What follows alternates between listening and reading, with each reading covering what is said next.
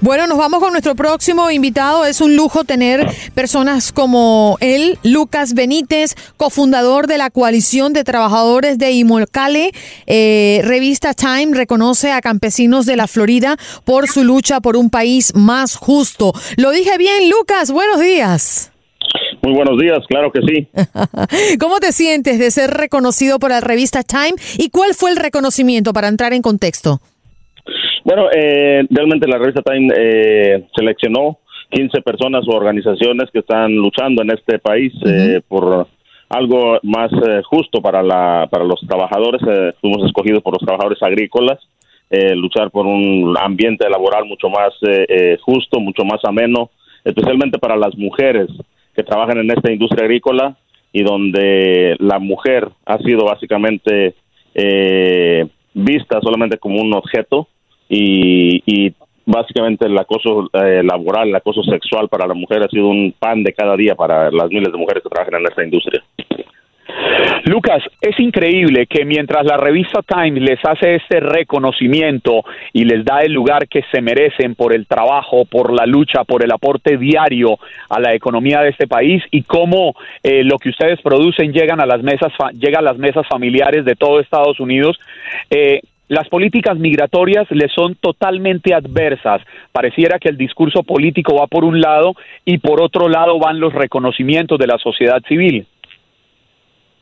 Sí, es, lamentable que el trabajador y la trabajadora agrícola hasta el día de hoy eh, todavía seamos vistos como platos de segunda mesa, cuando realmente eh, gracias a los miles de trabajadores eh, migrantes, inmigrantes de diferentes países, eh, alimentamos este país, eh, hay comida en las mesas diariamente, la gente de las grandes ciudades se da el lujo de levantarse, ir a un supermercado y tomar un tomate, una naranja, un pepino, la ensalada fresca, gracias a las manos de inmigrantes que están trabajando diariamente eh, y duramente en los campos laborales de este país. Lucas, eh, háblanos un poco de la labor y del trabajo que hacen desde la coalición de trabajadores de Imocale.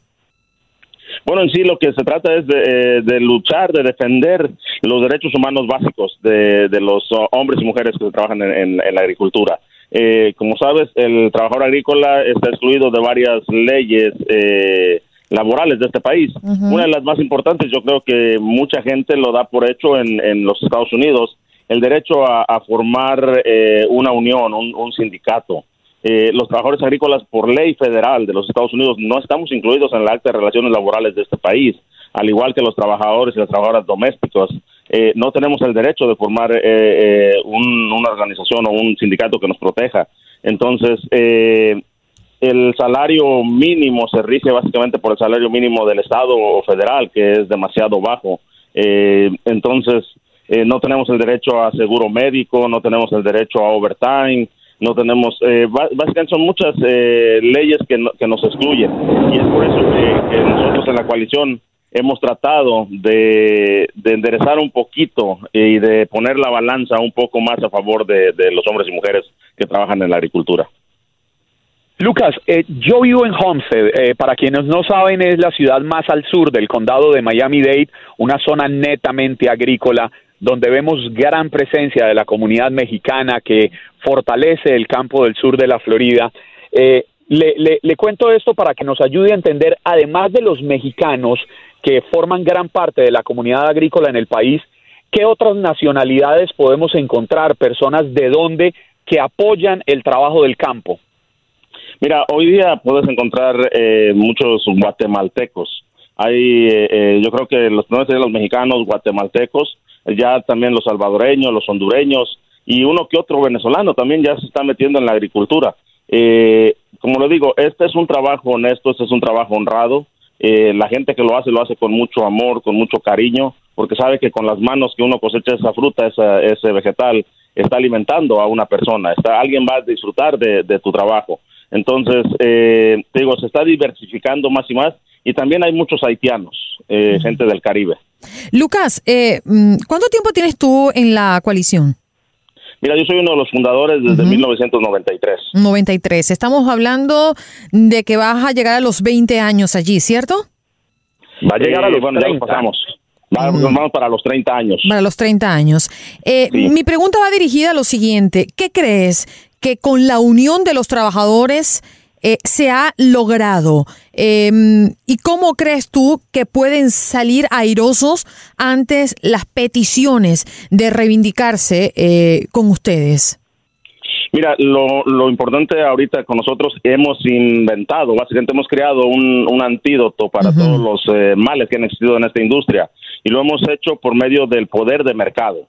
Eh, hoy día estamos trabajando nosotros directamente con compañías como McDonald's, Burger King, Subway, que están basados en Miami, por cierto, Walmart, eh, uno de los supermercados, este Fresh Market, Whole Foods, eh, que esas grandes marcas y otras, que son en 14, 14 marcas en total, eh, esas marcas están trabajando con nosotros, con la coalición de trabajadores de Imocali, para implementar un código nuevo de conducta en los campos donde ellos compran sus productos, de tal manera que se respeten eh, los derechos de los hombres y mujeres, como es el cero tolerancia para la esclavitud moderna, cero tolerancia para trabajo de niños, cero tolerancia para el acoso sexual para hombre y mujer en el campo. Eh, también estas corporaciones, eh, estas grandes marcas, pagan un premium extra de, dinero por específicamente por el tomate que ellos consumen del estado de Florida y se ha expandido desde Florida hasta eh, Nueva Jersey. Eh, y ese premium que ellos pagan va directamente al bolsillo del trabajador o trabajadora. Eh, por otra parte, las compañías para las cuales trabajamos, para las que producen los tomates, ellas tienen que cumplir con ese código, asegurarse que se está respetando para que puedan vender su producto a todas estas marcas que te acabo de mencionar. Entonces, un ejemplo claro, gracias al premium que se ha pagado por estas corporaciones en los últimos eh, siete años, se han logrado repartir más de 30 millones de dólares en bonos a los trabajadores eh, eh, que cosechan los Lucas, ¿y este programa de comida justa, de qué se trata? ¿Cómo funciona? Exactamente, como te dije, es de, básicamente por el poder de mercado. Nosotros presionamos, hemos presionado a las grandes marcas para que ellos acepten un código de conducta que fue diseñado por nosotros mismos, los trabajadores para proteger nuestros derechos. Entonces, si tú eres un productor de tomate y quieres vender este, tu, tomate a Walmart, tienes que cumplir con el código de conducta que nosotros dimos a Walmart para que proteja los derechos de, los trabajadores. ¿Nos podrías dar un ejemplo? Eh, te digo, por ejemplo, si, si pasase eh, acoso sexual en uno de los campos donde Walmart compra su producto, Walmart se tiene que involucrar inmediatamente para solucionar, ese problema, eliminarlo de raíz y eh, básicamente si el ranchero o el productor no quiere solucionar este problema, Walmart deja automáticamente de eh, comprar su tomate de ese de ese rancho. Entonces son pérdidas para para la para el ranchero o para el productor que no quiera cumplir con ese acuerdo. Lucas, y desde ese programa eh, están implementando ustedes algo para cuidar la inmensa cantidad de comida que se pierde en los campos, que no está llegando ni a los supermercados, ni a las tiendas, ni a los abastos, ni a las mesas familiares? Bueno, en el momento estamos eh, todavía, eh, se puede decir, estamos en el principio. Apenas eh, tenemos unos cuantos años de, implementar este programa. estamos viendo de qué manera podemos aprovechar, como tú lo acabas de decir, al máximo la producción y no se desperdicie tanto del producto que lamentablemente termina en eh, yendo a las vacas, a, los animales en los ranchos. Mm. ¿Crees, Lucas, que mm, después de haber estado allí y, ser reconocido por la revista Time, eh, ¿cuál es eh, la pretensión? Es decir, ¿tienen ustedes alguna intención de que se logre algo con este reconocimiento? Bueno, yo creo que lo más importante es atraer el ojo del público en general hacia los problemas de, de una clase muy marginada, que muchas veces eh, no apreciamos realmente su valor, eh, eh, que es la, gente trabajadora de, la agricultura, del campo. Entonces, yo creo que es, es, el, el, objetivo principal, yo creo, de, de esto, que la gente voltee a ver y se concientice de, de, le dé la importancia que se merece cada hombre y mujer que Más valor que se traduzca en mejores beneficios en todos los aspectos, incluyendo el económico, ¿no?